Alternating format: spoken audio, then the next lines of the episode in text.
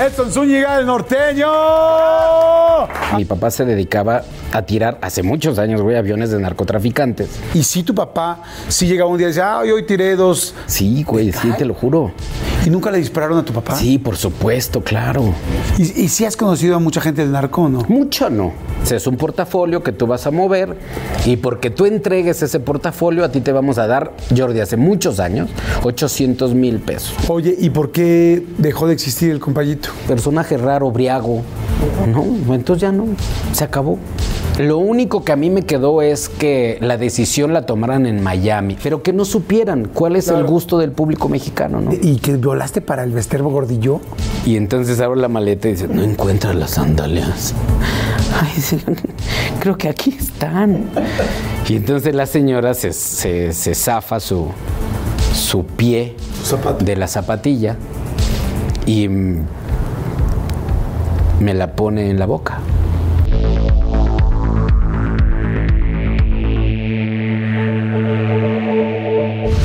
Bienvenidos a un episodio más y este, pocas cosas respeto tanto como alguien que te haga reír inteligentemente, divertido, que te puede contestar una anécdota y hacer una anécdota de un minuto, te lo pueden hacer de 15, pero los 15 te tienen muerto de la risa y que al mismo tiempo son netos, buenos amigos, este, porque hemos tenido, hemos pasado un buen rato juntos. Señores, Edson Zúñiga, el norteño.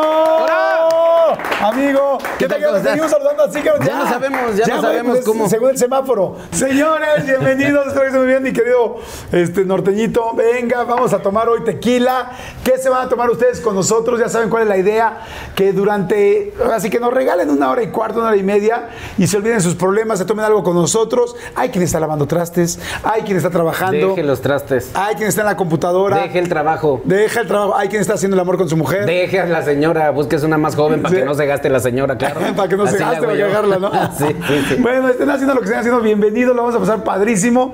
Y este, Y sí, sírvanse un fuerte. Oye, amigo, pues bienvenido, Muchas bienvenido. gracias, amigo. Qué gusto que estés aquí. Vamos a platicar un percheroncito. A la mitad Se ve más percherón. cañón de lo que estás, ¿de acuerdo? Es que así, pues sí, nada más es uni, pero cuando es doble. Sí, ahí sí ahorita está. yo te voy a platicar del último percherón que me tomé en mi vida. Ahorita. Sí, ahorita, ahorita me sí, platicas. sí. Pues bueno, salud Al a que hay todos. tiempo, ¿eh? Salud a todos, salud, salud, Salud, a todos. amigo. Sé que eres un viajero. Tulpetac. Tulpetlac en mi lugar de nacimiento, la pronunciación, por favor, Tulpetlac. Tulpetlac. Exacto. Luego Ecatepec. Es que y luego Tulpetlac está dentro de Catepec, menso. Tulteplec. Ya no Tultepac. vine a tomar. Oye, llevo un trago, no veo. Tulteplac, luego Ecatepec. Tulpetlac. Tulteplac, Ecatepec y luego Tultepac, Tul- Tultepac. tu pulpa- pulpapoc. Tu pulpapoc, tu Pulpapoc, pulparindo. ajá. Tulteplac, Ecatepec y luego Coapa. Cabrón, qué internacional. Pero no, no, internacional. yo estaba muy chiquito, yo no decidía. No, ¿naciste en Tulteplac? Tulpetlac. Tulpetlac. Ajá, Tulpetlac. ¿Dónde está Una Tulpetlac? disculpa en nombre de todos los de Tulpetlac del mundo. De todo Tulpetlac del mundo. Tulchepelac. Oye, ¿qué, Tulpetlac está dentro qué de hay en. Tulpetlac? De Tulpetlac para el mundo. hay- o sea, pavimento no. Pero No de hay. ahí en fuera no, no. No. Pero de ahí en fuera hay, hay mucha gente trabajadora. Ok. Mucha. Tultepelaquenses, ¿Ese sería el gentilicio? No, tulpetlaquenses, ¿no? Tulpetlanquense. Ajá. O sea, ¿eres un tulpetlaquense? Yo soy un Tu tulpetlaqueño. pasaporte dice. Tu, tu tu pasaporte. ¿Qué nos pasa, güey? Tu pasaporte dice tulpetlalqueño. Ajá, exactamente. ¿Sí? Sí. Qué bonito. Y entonces vivíamos en Altavilla, que colinda con. Ay, ¿cómo se llama ahí? Bueno, obviamente el Estado de México.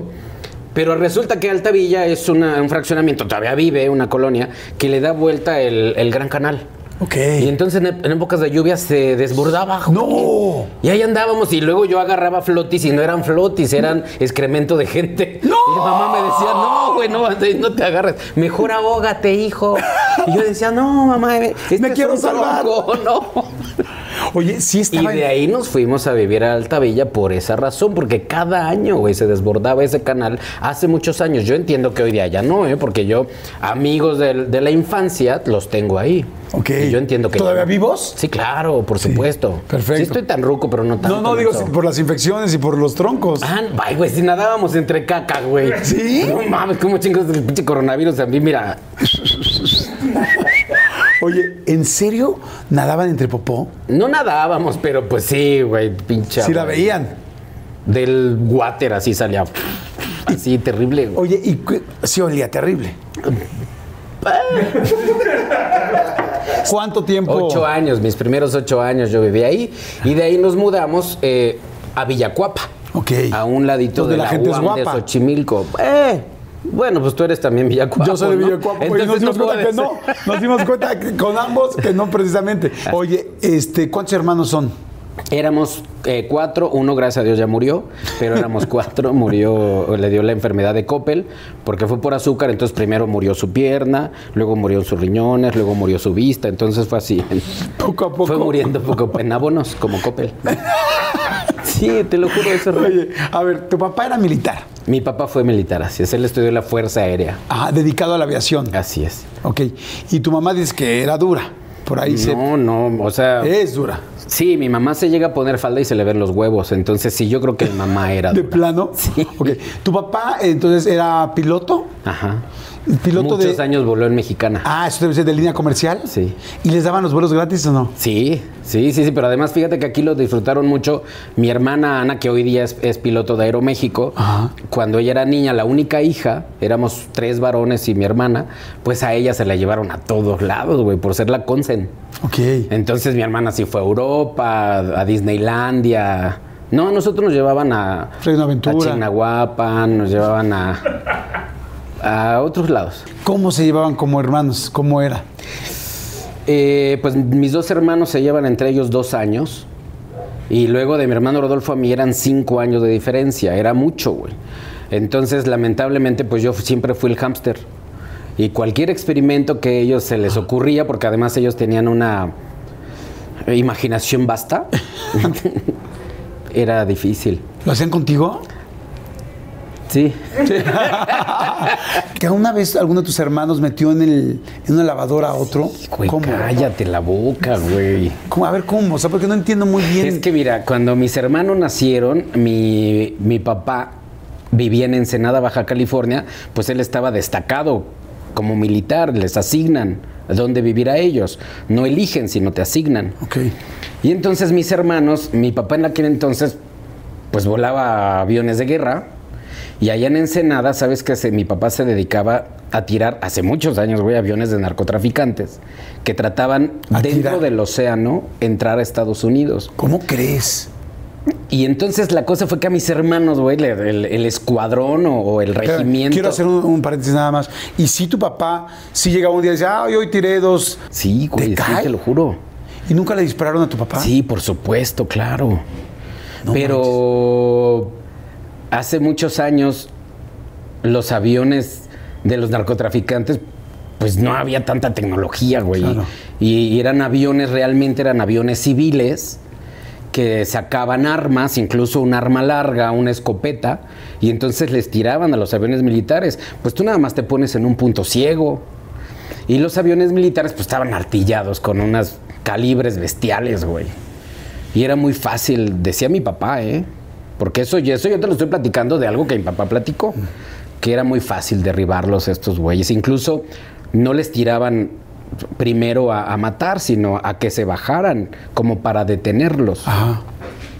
Pero pues había veces que se ponían locos o, o se resistían y pues Tómala. sí, güey, comían los tiburones. ¿Te daba miedo que tu papá se fuera este, a trabajar? Porque pues yo igual ya no no regresaba. conocí papá militar, güey. Cuando yo nací, mi papá justo estaba entrando a Mexicana.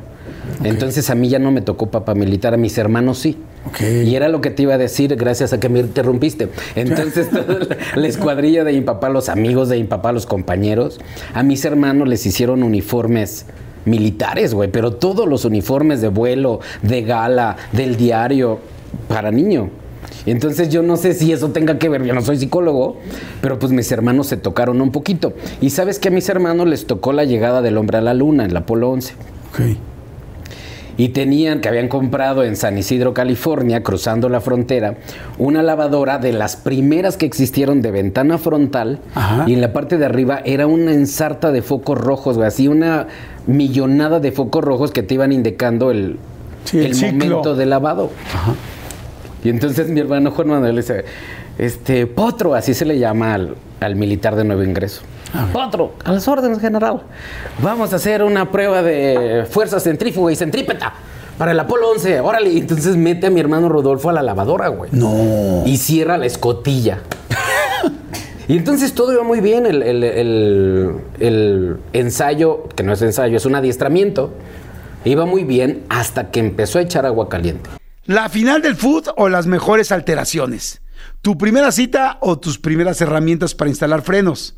Ver la temporada completa del nuevo show o videos de cómo reparar autos.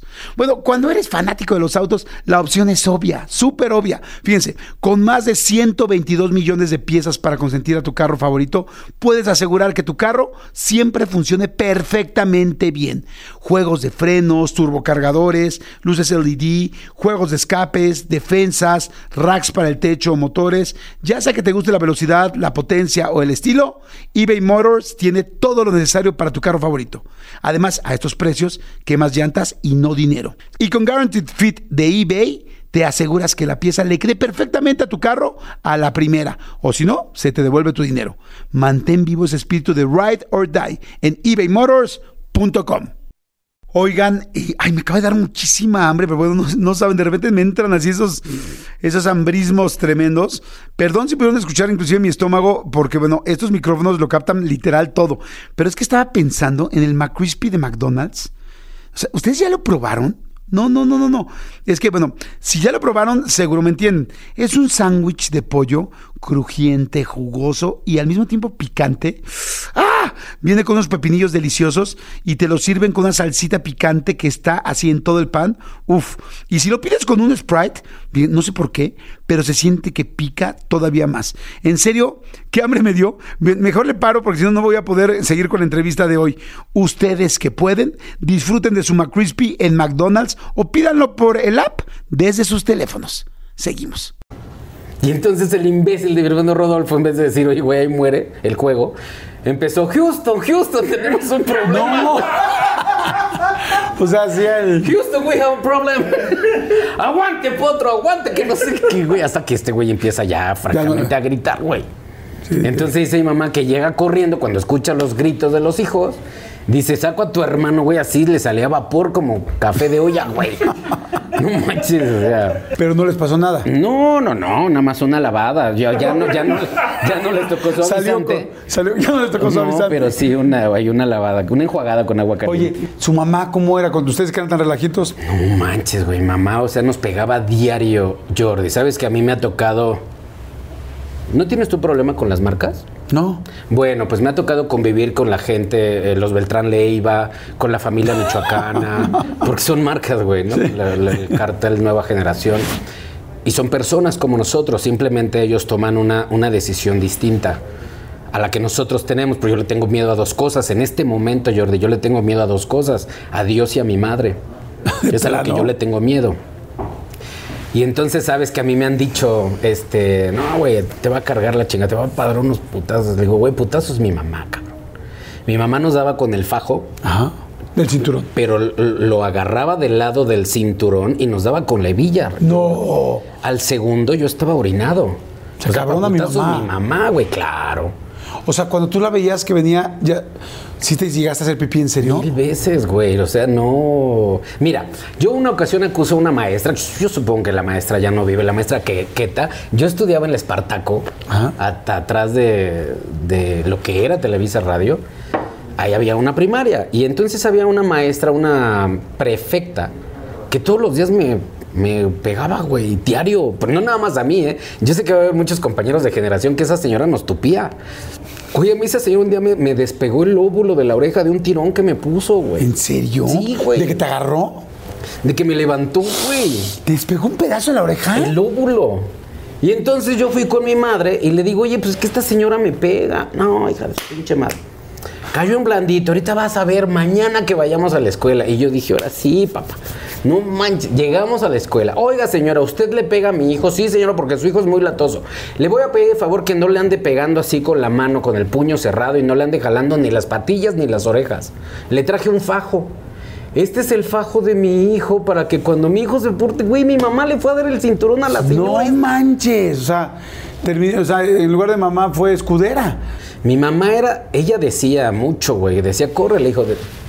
¿Sí puedo decir, José? Sí. Corre el hijo de tu pinche madre porque hambre te va a dar, cabrón, y vas a regresar. Ah, sí, así te decía real. El día que quiera, Jordi, mi mamá está, ¿eh? Para que esté aquí presente y no me deje mentir. ¿Te- ¿En algún momento llegó a lastimar fuerte o no? A mí no, pero a, a mi hermana alguna ocasión la aventó de las escaleras, que si mi hermano mayor no está ahí, güey, no la cacha, güey. Sí, sí, sí, güey. O sea, mi mamá se ponía bien loca. Oye, ¿y en algún momento les dijo, oigan, me pasé o no? Sí, güey, siempre nos dijo los debí de haber matado. Sí, sí, sí, me De una pasé. vez el famoso- No, Jordi, yo ahora que ya soy adulto y, y- y- y obviamente yo disfruto con mi mamá de un buen vaso de alcohol. Sabes que yo le he dicho a mi madre, oye madre, no por juzgarte, ¿eh? porque yo no soy quien, no, no- no me atrevería nunca jamás a juzgarte, pero simplemente por tratar de entender, María Elena, ¿por qué? Porque yo tengo hijos. ¿Por qué nos dabas diario? Y entonces esto es real, Jordi. Cuando eres hijo de militar, comúnmente los militares, y además hay otras personas en la población que tienen armas. Los militares tienen armas. Y entonces resulta que nosotros supimos muchas historias muy desafortunadas donde los niños sacaban las pistolas y pum, güey, se daban entre ellos. Como niños jugando, ¿no? Entonces dice mi mamá esa ocasión que yo le pregunté a mi mamá por qué nos pegaba diario, diario, Jordi, diario.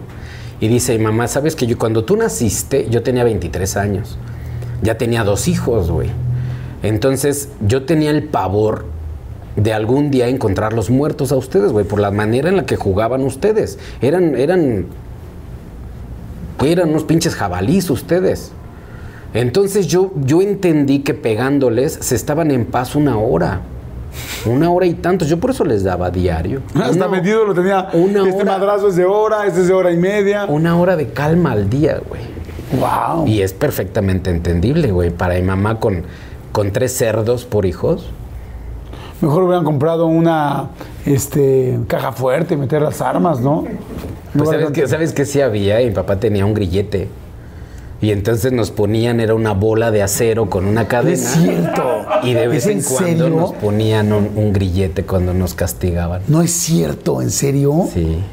Era más eh, ¿De broma? simbólico, porque pues tú podías cargar el grillete y te movías, güey. Ya si querías correr ya no, o, o no corrías tanta distancia, pero, pero en casa había un grillete.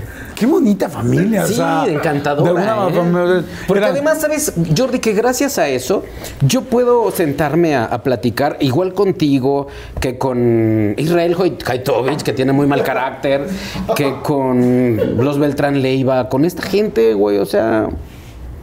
Eso es gente igual que nosotros. ¿Y, y si has conocido a mucha gente del narco no? Mucho no. Pero sí me, ha- me ha tocado y, y son personas, güey. Yo antes de. lo Yo ahorita lo repito otra vez. A mí no me toca juzgar. ¿No? Porque son, son seres humanos igual que nosotros. Nada más que ellos, una de dos, o no creen en Dios o no tienen mamá. Y entonces pierden ese miedo, ¿no? ¿Te, te trataron bien? ¿Te llevaste con alguno? No ¿Son me amigos, tienen su chat? ni peor, ¿Se chatean? ni ¿Te metieron a un mejor. grupo? No, no, no. No, no, no, porque sabes que a mí me- en algún momento me ofrecieron negocio que yo dije que no. No Y yo manches. les dije, sabes, güey, que este negocio pues, yo desconozco, pero mi papá es militar. Entonces este negocio yo sé que tú entras al negocio y si sales es con los tenis por delante. Sí. Y yo no uso tenis. Entonces no quiero quedarles mal, ¿no? O sea, imagínate. O sea, sí pudiste decirles no. Sí, yo no quiero meterme. no. Sí, sí, sí. Y no te dio miedo porque a veces que luego dicen que cuando dices que no es entras o entras. No, no, no, no, no, miedo no. ¿Cómo fue así la plática? Oye, pues queremos invitarte a un negocio, mi querido Edson. Y luego, Y entonces mueves un, un portafolio, porque me dicen, nosotros, güey, seguimos a todos, a todos, absolutamente a todos. Sabemos cómo se mueve la gente. Y tú eres de los muy pocos que no tienes un orden de tu, de tu movimiento. O sea, mucha gente llega a Guadalajara y hacen Ciudad Guzmán y hacen Tepatitlán. Tú no, güey. O sea, tú haces Reynosas, frontera Mérida. Comalapa, Chiapas, Mexicali. En tres días, güey. No, no, no, no, eres una pinche canica en una caja enorme. O sea, y eso nos interesa. Entonces es un portafolio que tú vas a mover y porque tú entregues ese portafolio a ti te vamos a dar, Jordi, hace muchos años, 800 mil pesos. Y le dije, no, güey. Y me dice, mucho dinero, Edson. Mucho dinero para que 800 mil por, por un portafolio digas que no. Le digo, no por eso. Yo cago solo. Tú no. Y me dice este señor, pues no, yo no, yo no hago del baño solo. Güey, yo juego Snake cuando hago del baño en mi Nokia. Y tú güey. Y me dijo, todo el mundo, Edson me había dicho, tengo hijos, tengo familia, no, este, déjame pensarlo. Nadie había referido mi manera de, de hacer popó. Quedamos como amigos, me dio su tarjeta. Me da su tarjeta y me dice, si tienes un problema con Satanás, yo te ayudo. Wow. Nunca tenido un problema con Satanás. Afortunadamente. Ojalá que no, no. No, imagínate Digo, que- el JJ no me ha pagado, pero así. no, y luego era más problema, güey. O sea, me costó más pedo que no le hiciera nada a mi amigo. Porque le decían, es que todavía no, ma todavía no me paga. Pero ya tenemos las bolsas negras. No, no, no, espérame, güey. No. Claro. Espérate a que me pague y ya después lo embolsan, pero todavía no, güey. Oye, ¿ya te pagó? No. ¿Nunca te pagó el JJ? No, no me ha pagado a la fecha, no. Porque decía que lo habías. Pero ahí te va Que le habías mandado a alguien que lo había Sí, amenazado. güey, y pues que- no te estoy diciendo, ¿verdad? Pero la cosa es, güey, que gracias a JJ, porque además hoy día todo, todos nosotros tenemos una necesidad económica, güey. O sea, olvídate del coronavirus, güey. El problema económico está cañón, en serio. Entonces, infinidad de gentes que a mí me ven cara aquí de Banco del Bienestar, güey. No, se los juro que no, güey. Y entonces, gracias al JJ, yo les digo, si supiste, güey, de una deuda de un cabrón que no me pagó. No, pero es que no me compares, no te estoy comparando con JJ nunca, cabrón. Pero yo soy el otro pendejo. O sea, de la historia del JJ y al güey que no le pagó, yo soy el otro. Entonces no te voy a prestar dinero. No, no manches, ¿cómo me comparas con ese güey? Me ofendes, lo todavía no te presto, ya te estás ofendiendo, güey. No Sí. mames. Imagínate después, ¿no? Sí, claro. Pues es que les prestas y luego se encabronan cuando les pagas, cuando les cobras. Claro, sí. Oye, joven, usted que no anda haciendo nada por ahí, por favor.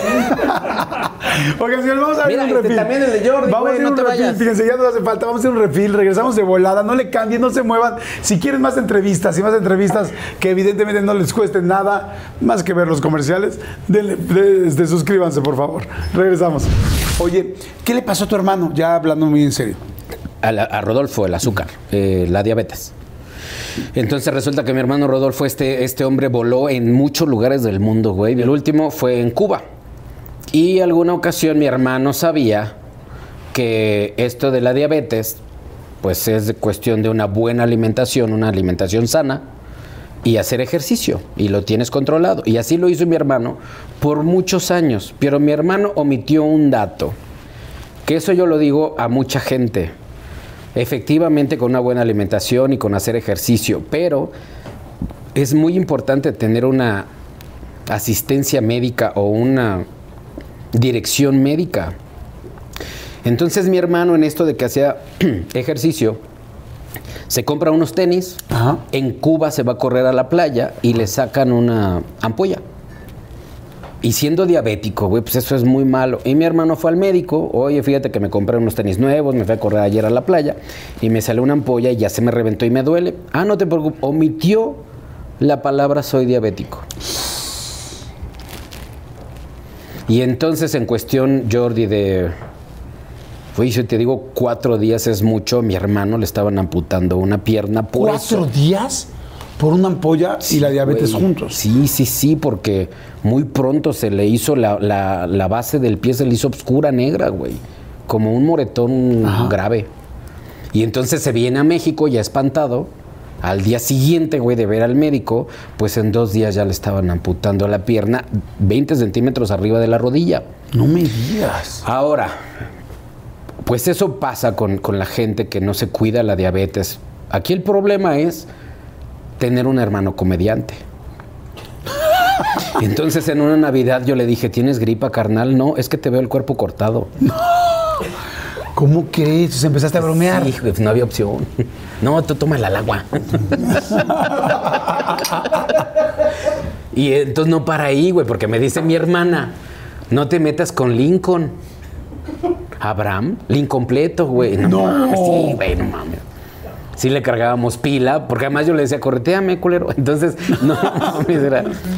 Siempre en mi familia gozamos de muy buen sentido del humor, güey. Siempre, a pesar de que mi papá era militar y era muy serio y muy recto, era tan recto que olía a excremento. Pero, güey, no mames, siempre gozamos de muy buen sentido del humor en casa, güey. Oye, ¿y a tu hermano no le molestaba, Rodolfo, que hicieran las bromas? No, yo creo que al contrario, no lo agradecía.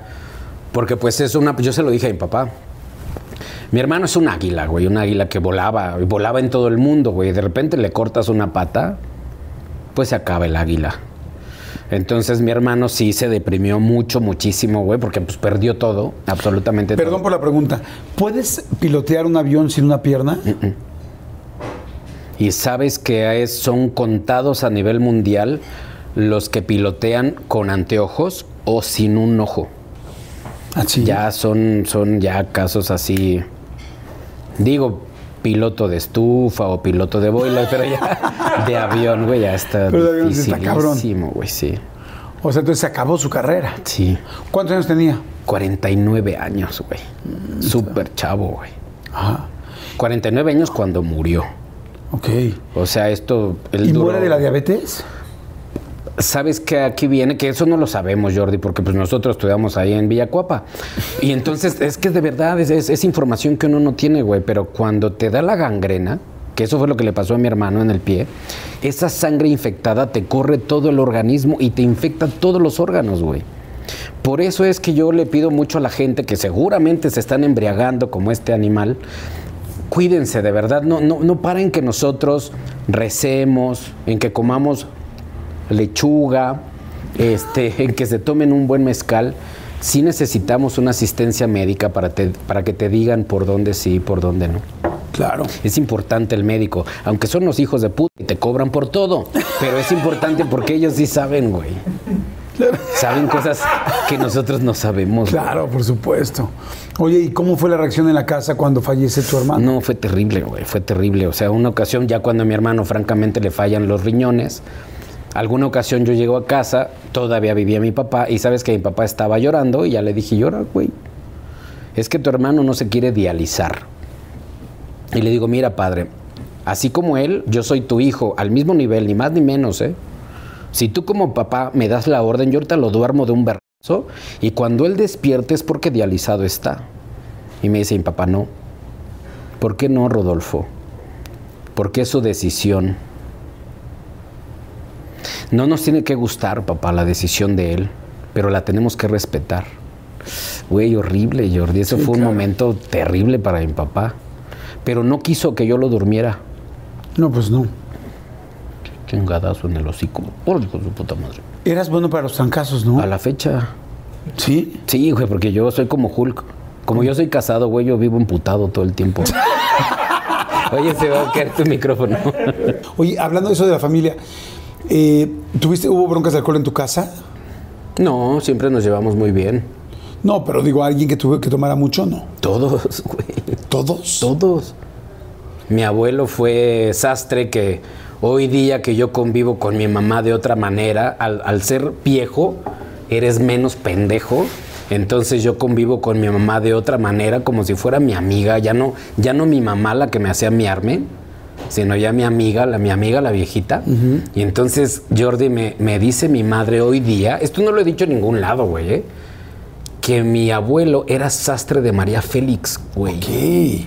Y entonces a mi abuelo le apodaban la aguja de oro, porque hacía una silueta maravillosa, güey. Y entonces como uno es estúpido, Jordi, yo inmediatamente le dije a mi mamá, ¿y el dinero, mamá? Para ser sastre de María Félix y de este y de este y de este, ¿dónde está todo ese dinero? ¿En el hígado de tu abuelo? No me digas. Entonces yo le comentaba hace ratito a- al productor, al produ, que en, en la casa tenemos un, un mal, Jordi, que nosotros dejamos de beber cuando la mano no sostiene la copa. No es cierto. Antes no, yo por eso no bebo, Jordi. ¿Es en serio, en serio? Porque yo soy No te voy a decir que soy alcohólico, porque a mí, además a mí la cruda me da terrible, güey, de hospital.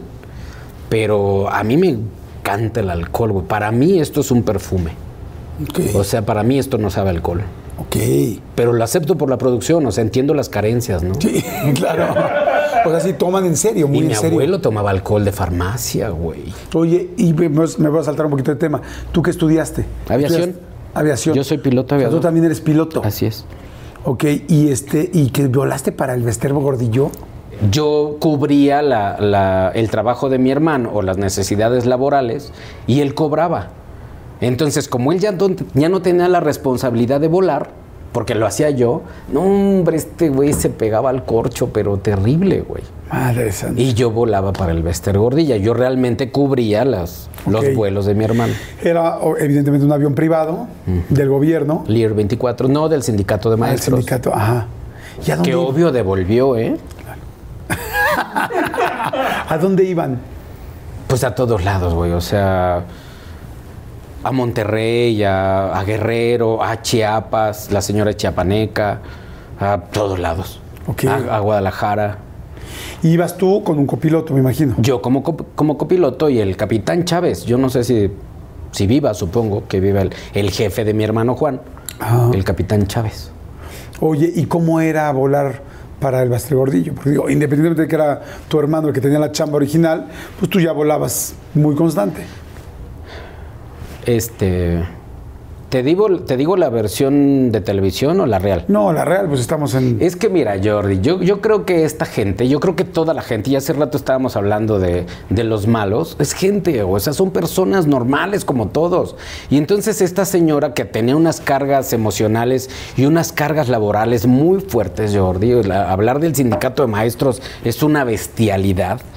Eh, o sea, el sindicato de maestros es algo que al gobierno preocupa, para que entiendas a lo que me refiero, pues esta señora tiene unas cargas muy fuertes. Y entonces, ¿qué pasa ahí, Jordi? Tomaba. Cañón. Pero bonito, ¿eh? Sí. Pero bonito. Y entonces iban en el vuelo y de repente la perdían. Y traíamos ahí sus, sus jarabes, ¿no? La señora. Coñaquera, ¿eh? Coñaquera. Y, y con, con su trato, ¿cómo era contigo? Así que tú digas, uy, ¿cómo nos llevábamos así de cuartas? La verdad es que no. O sea, la señora era la señora y nosotros éramos sus choferes del aire.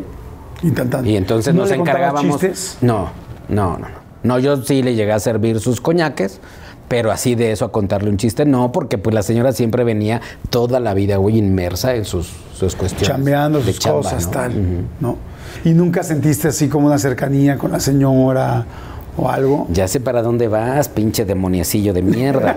No, no, a ver. Mira, Jordi, esa ocasión estábamos Cuéntame, en una junta en, del Magisterio de Guerrero, en Cihuatanejo, Guerrero.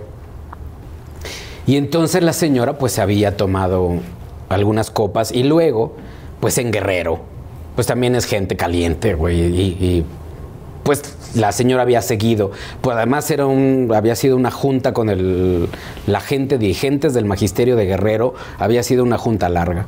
Y entonces en algún momento me dice la señora, hijo, por favor, ve a mi habitación y hay en en mi equipaje, en mi maleta, hay unas sandalias. Por favor, tráeme las sandalias porque yo no aguanto estos zapatos, güey. Entonces yo fui a su habitación, me da la llave y a la hora que entro a su habitación, ahí estaba ella. Yo no supe cómo se trasladó ella. Se, O sea, se fue por otro lado. yo no sé si telequinesis o teletransportación, güey. O sea, posiblemente es algo que los dirigentes sindicales tienen y nosotros no tenemos ese acceso, ¿no? Pero yo me acuerdo que estaba buscando en la maleta, pues yo abro la maleta, güey, es como cuando la mamá te dice, ahí está enfrente de tu cara, ¿no? Y tú es que no encuentro la mayonesa, mamá. Si fuera vivo, ahora te picaría, ¿no? Y entonces abro la maleta y dice, no encuentro las sandalias.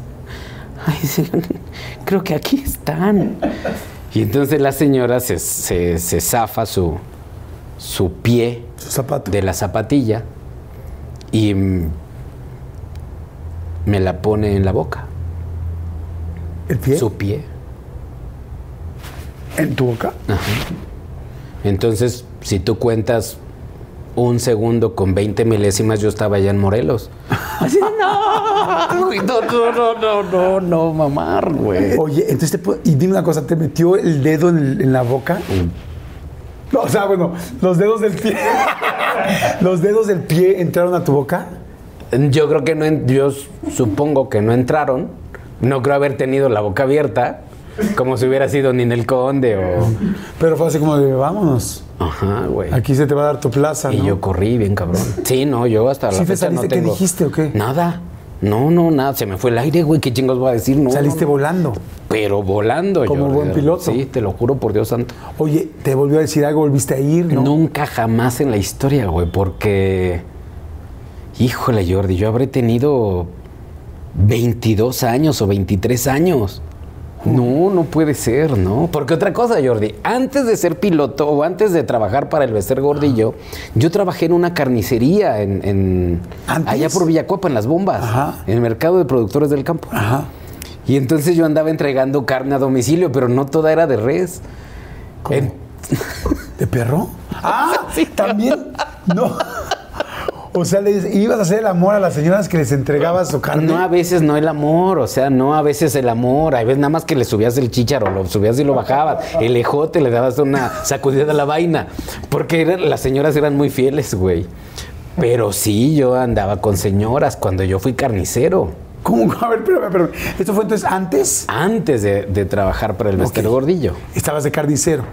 ¿Estabas solamente repartiendo la carne o te quedaba o también atendías? También atendía, claro. ¿Sabes cortar bien? Por supuesto. Res, Tablaquero, desarmar el, el animal. ¿En serio? Si algún día JJ no te paga, yo te lo desarmo. No, güey. no, no.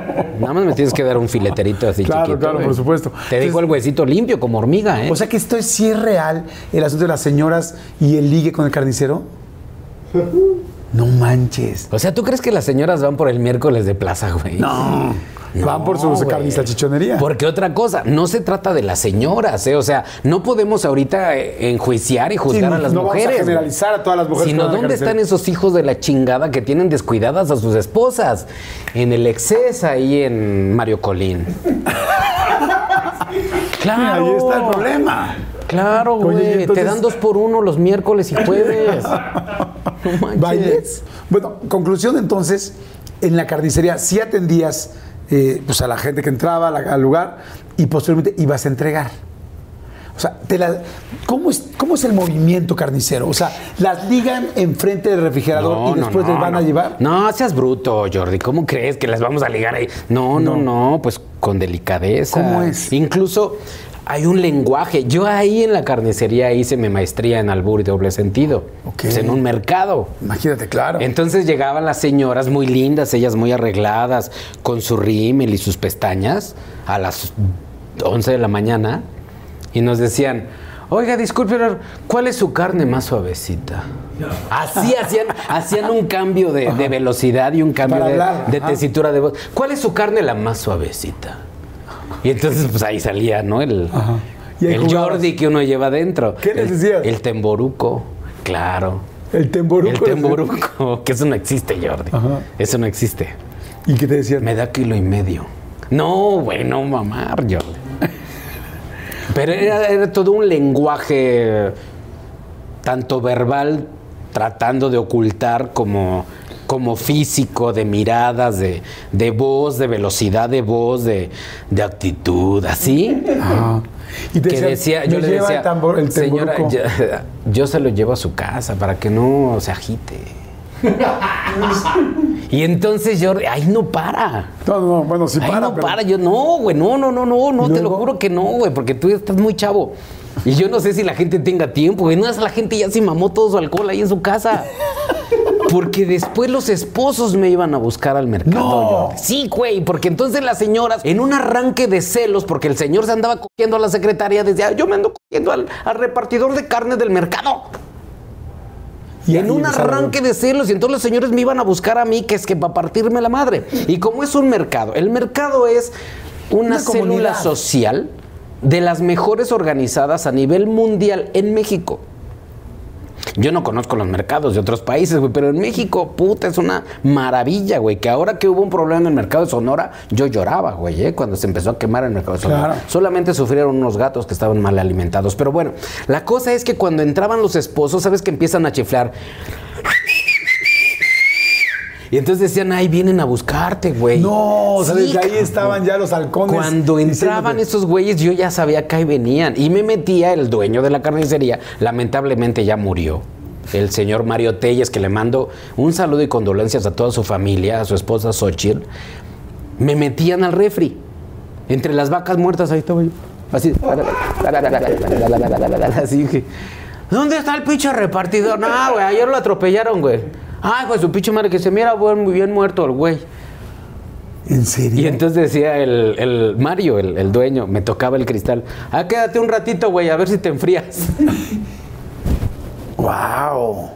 Oye, ¿y llegabas a la casa? ¿Y si llevabas la carne o era pura madre? No, sí, sí, siempre, siempre. La carne sí se el llevaba. negocio primero. Sí, el negocio primero.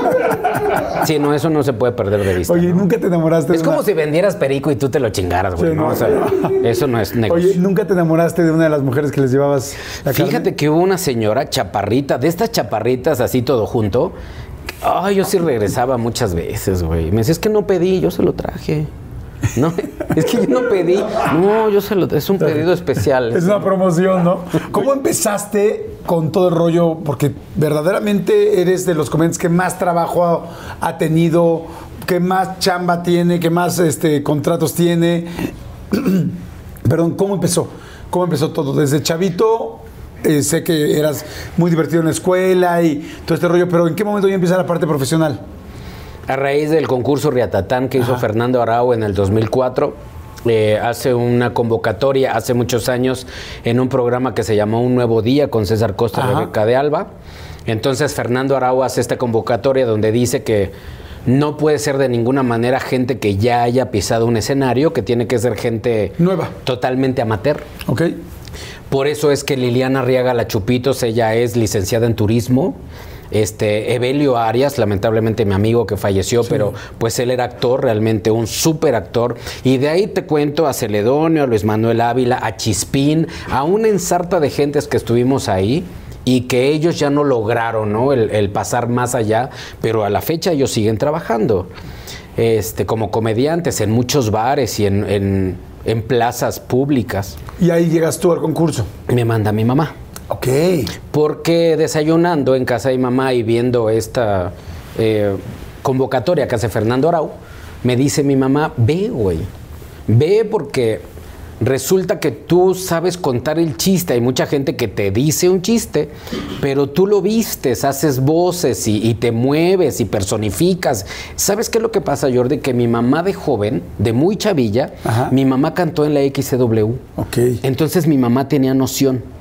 Porque mi mamá veía, güey, en aquel entonces a Capulina y, y a los polivoces y a mucha gente, a- al chicote. Y hacían comedia. a- al palillo. Entonces me dice mi mamá, tú tienes mucha gracia, güey, para, para contar un chiste. Y la respuesta fue, oye madre, o sea, yo soy piloto desempleado. Ahorita estoy despachando pellejos para los perros de la gente que va a la carnicería. Y ahora quieres que vaya de payasito de Televisa. Esa fue mi respuesta. Ok. Y como las mamás ven más allá de lo evidente, me inscribió Ok. hace muchos años en el videocentro. Estaban las urnas donde tú ponías la papeleta donde te inscribías. Entonces marcan a casa. Este, el señor Jorge Zúñiga, sí, para servirle, es que usted se inscribió. No, y así, "Ay", dice mi mamá que sí.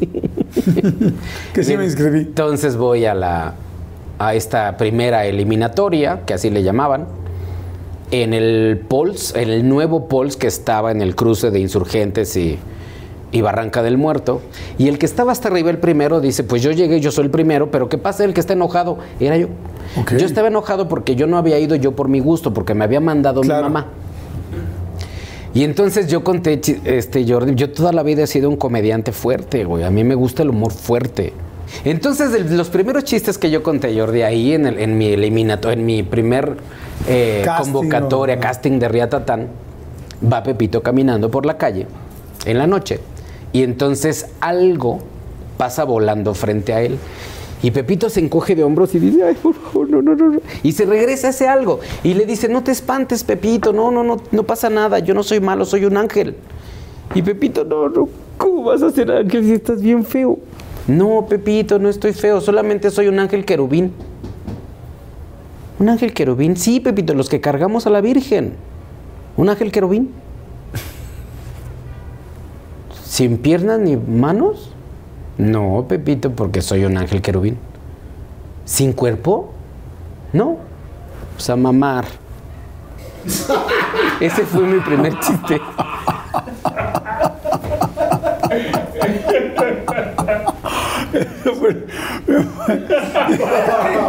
tu primer chiste en el río Tatán. Sí. Porque a mí me gusta así el humor, güey. Porque yo, toda mi familia toman alcohol, güey. Claro. Yo soy un comediante fuerte. Sí, más fuerte. ¿Nunca has tenido un problema? ¿Nunca se ha, alguien se ha enojado Sí, o alguien se ha claro. ofendido? Me han dicho, es una hora y media, queremos más. te lo juro, güey, te lo juro. No, sí ha habido alguna ocasión que, que la gente me ha dicho, es que pensamos que eras como en la tele. Güey, no, es que en la tele hay censura, ¿no? Entonces, ya fuera de la tele, pues yo soy un poquito más fuerte. Claro. Oye, que una vez estuviste con un jurado donde estaba Derbez y donde estaba Ortiz de Pinedo y también este, evidentemente Raúl Velasco. Déjate cuento esa Cuéntame. historia, güey, porque es parte del Riatatán. Esa fue una eliminatoria, pero ya grande, Jordi. O sea, eso ya estamos hablando que éramos 30 concursantes, ya habían hecho un- una selección. Y entonces, efectivamente, estaba Jorge Ortiz de Pinedo, Eugenio Derbez, estaba este César Bono, estaba Jojo Jorge Falcón, y detrás de ellos, Raúl Velasco. Ok. Éramos 30 personas donde nos ponen una copa gigante y echan papelitos y entonces por suerte o por sorteo sacamos el turno en el que íbamos a salir al escenario. Tenemos a desarrollar tres minutos, güey, era nada tres minutos, pero en aquel entonces era un mundo Claro. de tiempo. Resulta que todos los jueces tenían una botonera que si tres de cuatro apretaban el botón te eliminaban.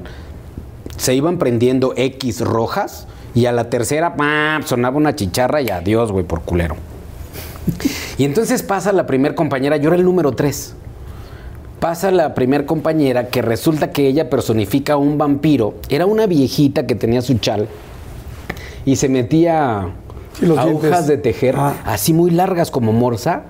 Y entonces ella decía, soy vampira. Y soy vampira porque a mí me gusta chupar berenjenas y zanahoria. Ma, eliminada, güey. Y luego pasa el segundo, ya no recuerdo el segundo qué fue lo que dijo, porque con la primera, ¿qué pasó? Pues no sé, güey. No me dejaron decir nada. Y me eliminaron. Y entonces eliminan al segundo y entra César Bono. Y le dice a Fernando ahora, oye, güey, dile a estos güeyes que le bajen. Porque Raúl Velasco hace bolitas de servilleta y nos las avienta las bolitas y entonces volteamos y nos hace así. Entonces realmente nosotros no estamos calificando, güey. Está calificando él. Este señor nos está metiendo presión. Y me dice Fernando Arau, Edson, Ya valiste madre. eres el más vulgar de todos estos, güey. No es, no, es, no, no es de mí, ni tampoco es del jurado. Pues hay muchas cosas que intervienen aquí, güey. Toda la vida te he dicho que le bajes, Edson. Y salgo. Y entonces les dije, ¿qué hubo, de la verga?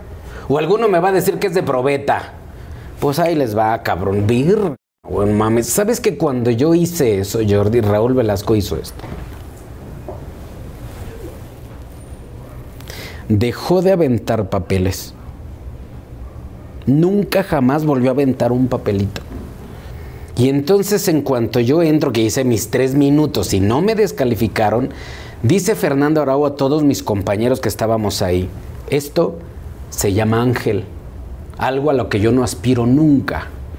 Y este güey es así, cuando a él le dices que no, puta, es peor, güey, es de, esos, de esas personas que, que tiene que ser la psicología inversa. Claro. Si le dices que no, güey, puta, olvídalo, güey, no te lo vas a quitar de encima. Entonces, en ningún momento, Raúl Velasco, acabas de tus tres minutos, había gente, por supuesto, había público. Muchísima gente y muchísimos medios. Y entonces, gracias a eso, Jordi, nos llevan por única vez a Siempre en Domingo. Ese día de Siempre en Domingo a mí me dio mucha diarrea por nervios, güey. Yo soy piloto aviador. Yo estudié aviación, como toda mi familia, yo soy educado piloto desde niño, güey. Hacíamos papalotes de, de, de papel cebolla y, y de popotes de escoba, güey. Entonces yo sé muchas cosas de la aviación hoy día.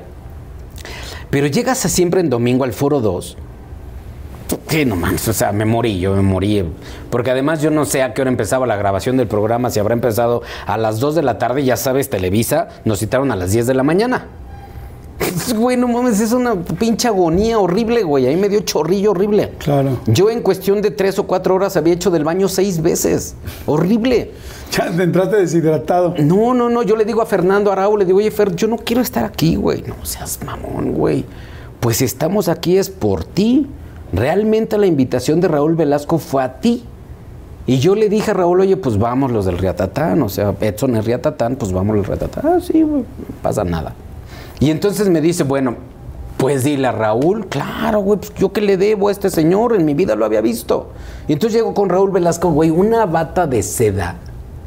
Una bata de seda roja, Jordi, que en tu vida la vas a tener, güey, ¿eh? No, no, no, no, no. Y le digo, oye, Raúl, agradezco mucho la invitación, pero sabes que eh, estoy mal del estómago. Entonces le estoy diciendo a Fernando Arau, yo no quiero estar aquí, yo me, me puso muy nervioso, estoy muy nervioso. Y me dice, mira Edson, mi esposa es alemana. Mi esposa odia a los comediantes, Edson, a todos los comediantes, excepto tú, por el chiste del cocodrilo. ¿Te sabes del chiste del cocodrilo? ¿no? Bueno, entonces no seas malo, Edson. Ahorita en un corte comercial, grábame ese chiste. Yo le voy a decir a la gente de producción que graben para mi casa. Pero es un corte comercial. Ok. El chiste del cocodrilo, sí, güey. Nada más, pues está la gente en el foro. Hazlo es bien. un programa familiar, omite las malas palabras. Y, y grábame ese chiste para mi esposa, güey. Ok. Y entonces sí, güey, este. Familia, muy buenas tardes, dice el señor Raúl Velasco. Hay unos comediantes, unos nuevos valores que está trayendo Fernando Arau. Hay un comediante que mi esposa amó. Este, y entonces vamos a grabar un chiste de este comediante que se llama Edson Zúñiga. Eh, entonces nada más les pido, por favor, que le pongan atención. Edson, por favor, es tu escenario. Y entonces grabó el chiste de la chupada del cocodrilo, pero sin malas palabras. Y a la hora que termina el chiste dice Raúl, bueno, pues muchísimas gracias, Edson, acabas de salir en el sistema Gal- Galavisión más de 90 millones de personas. Y me dice Raúl, nunca vas a trabajar para gente, Edson, tú vas a trabajar para tres o cuatro cámaras. Bienvenido. Me voltea y pum, vale, güey, en las nalgas. ¡Wow! Y así empezó todo, güey. ¡Qué increíble! Oh, terrible, terrible, Sí, o sea, terrible. pero bueno, estuvo bien porque te dio la seguridad, te dio tranquilidad, te hizo, te quitó el nervio. Al final era una persona pues extremadamente inteligente Nunca trabajas medio. para tanta gente, güey. ¿Y cómo llegó el compayito? Eso ya fue una necesidad de Televisa Deportes. Hace muchos años Televisa Deportes eran muy solemnes en su comentario deportivo y entonces ellos piden que se genere un personaje que haga comedia pero relacionado a la jornada deportiva. Ahí nace el compayito. Que, y además que interactúe, me imagino. Y otra cosa, Jordi Rosado, que tú andas en tu negocio siempre cuidando la chuleta, pero el compayito nació el 11 de septiembre del 2001.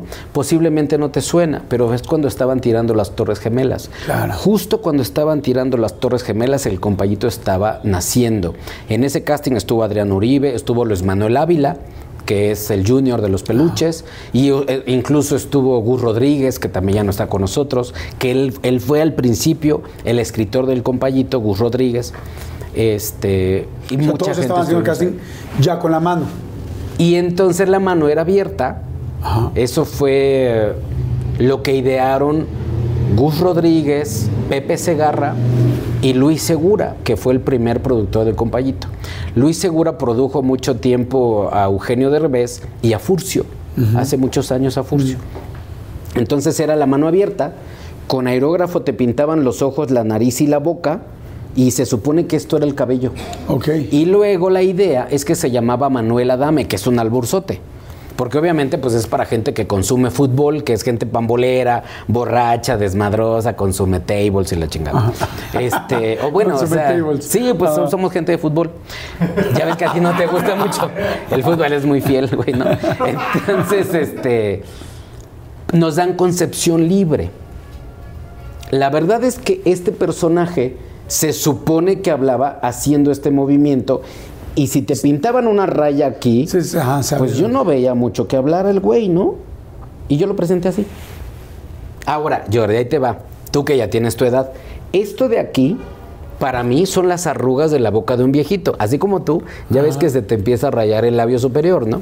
Entonces, originalmente esto era un viejito que se amargaba mucho por el fútbol actual y siempre hacía remembranza por los grandes equipos, eh, este, el Toros Nesa y el Atlético Español, lo que quieras, güey, todos, de- los, el fútbol de hace muchos años, que realmente había un amor a la camiseta, ¿no? Claro. Y una, una, realmente defendían la playera.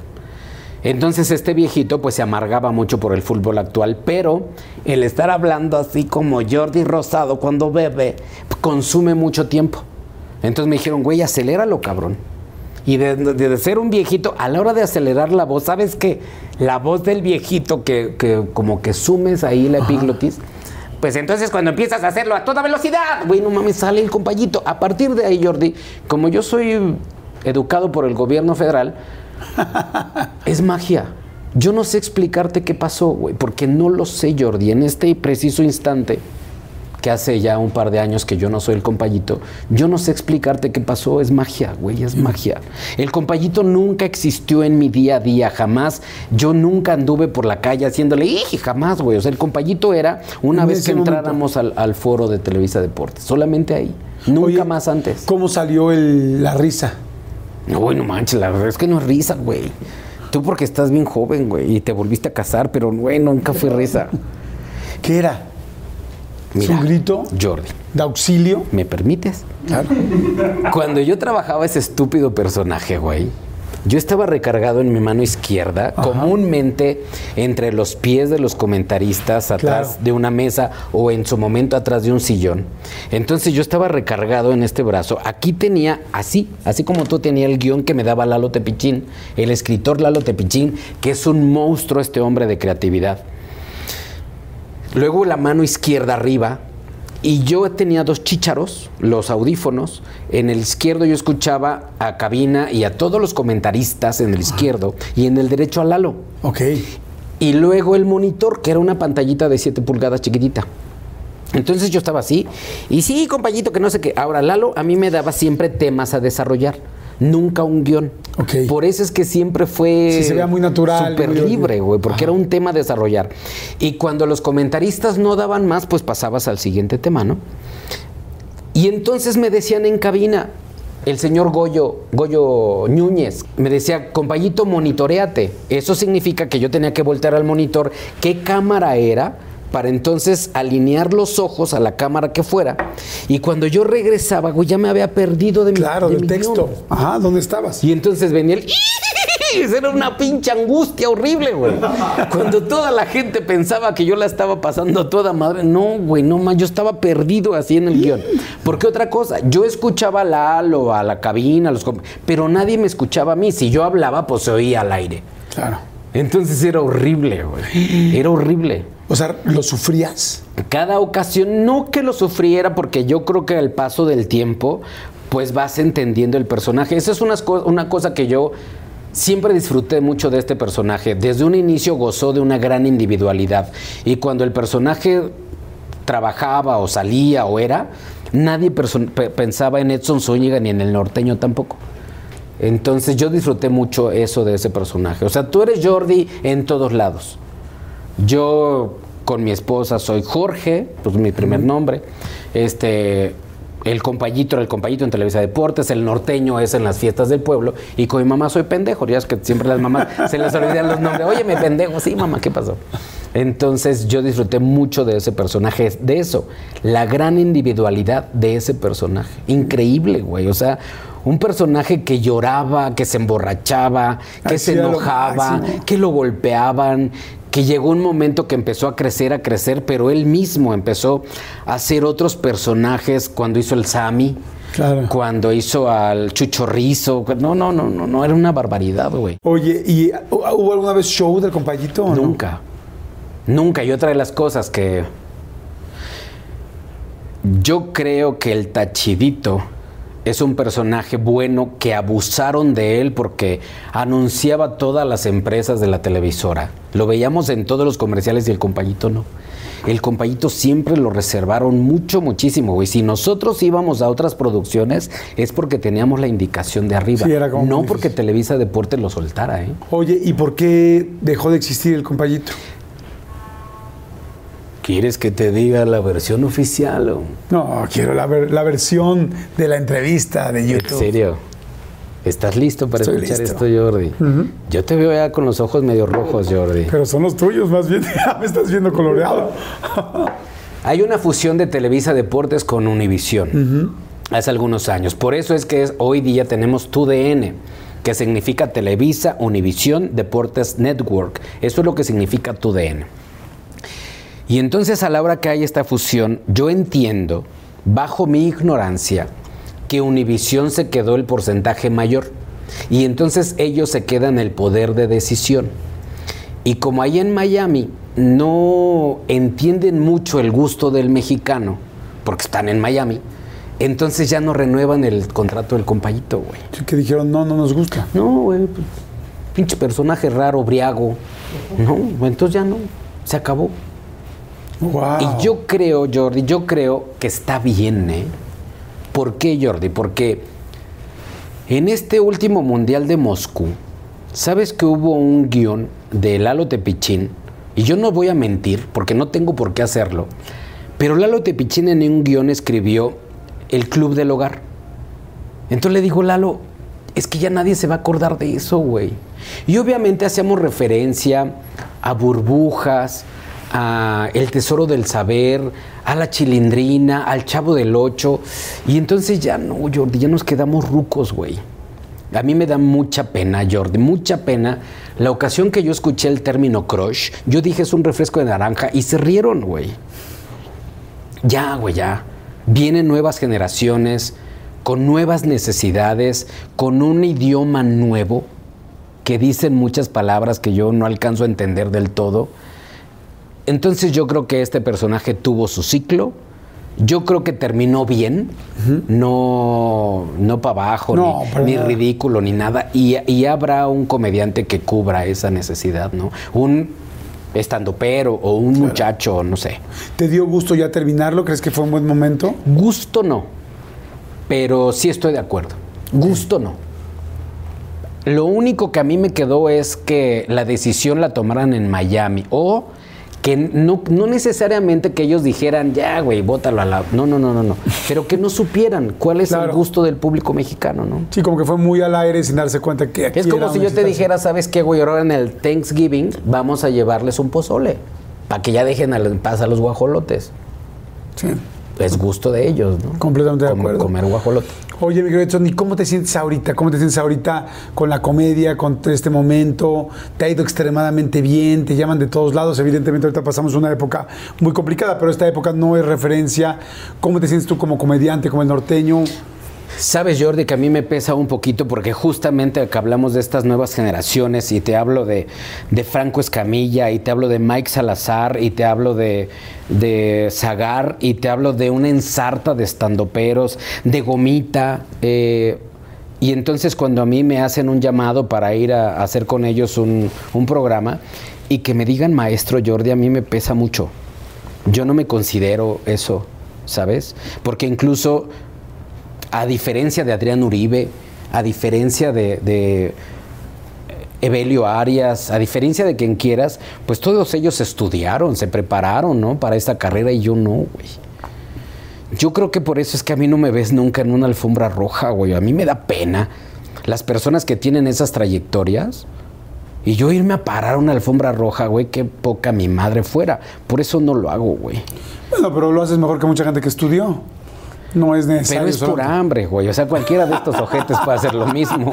No, te voy a decir algo. eh, como que cuando uno empieza a ver a una persona y lo ves despegar y luego lo ves exitoso y lo ves muy exitoso, como es tu caso, uno piensa que hubo muchas palancas, que hubo mucho trabajo, que más, más que trabajo, que hubo muchas palancas, que hubo mucha ayuda. Y yo siempre he dicho que la mejor palanca es el trabajo de cada quien. Y hoy me dejaste muy claro algo que me encanta, y que quiero, creo que toda la gente lo captó, y es eh, no importa de dónde vienes, sino a dónde quieres ir. Hay mucha gente que de repente dice, no, bueno, es que yo, digo, en tu caso, tuviste una carrera, una licenciatura, todo, pero, pero no pensaba dedicarte a hacer comedia. Y resulta que para eso eras bueno, que en la escuela eras bueno para eso, que la gente daba risa, que eras muy agradable y como dijo este chico Fernando, o sea, es- tiene ángel. Y una persona que tiene ángel para contar algo, pues qué mejor que poderlo aprovechar. Hoy día yo no quiero ser comediante, Jordi. Hoy, en este preciso instante, yo no quiero ser comediante. Lo que yo aprendí en casa es responder a una necesidad actual. En ocasiones, decía mi papá, hay muchas ocasiones que más ayudas si no estorbas. Por ejemplo, cuando hay un accidente automovilístico, tú no tienes las capacidades para asistir a una persona que está lesionada. Entonces, mejor quítate y posiblemente de lejos puedes asistir más. Que hagas una llamada telefónica Claro. a un sistema de emergencia, a una ambulancia, a, a lo que sea. Pero yo hoy día, a mí, yo no tengo la ambición, Jordi, de ser comediante, de tener un programa de tele, para nada. Y abusando de tu benevolencia, y le quiero decir a la gente como un servicio social, por favor vacúnense. Mi familia hoy día depende de la economía de ustedes, porque el cover de mi espectáculo lo pagan ustedes. Entonces, por favor, por la economía de mi casa, vacúnense y cuídense, por favor, cuiden su salud, independientemente de quién nos gobierne.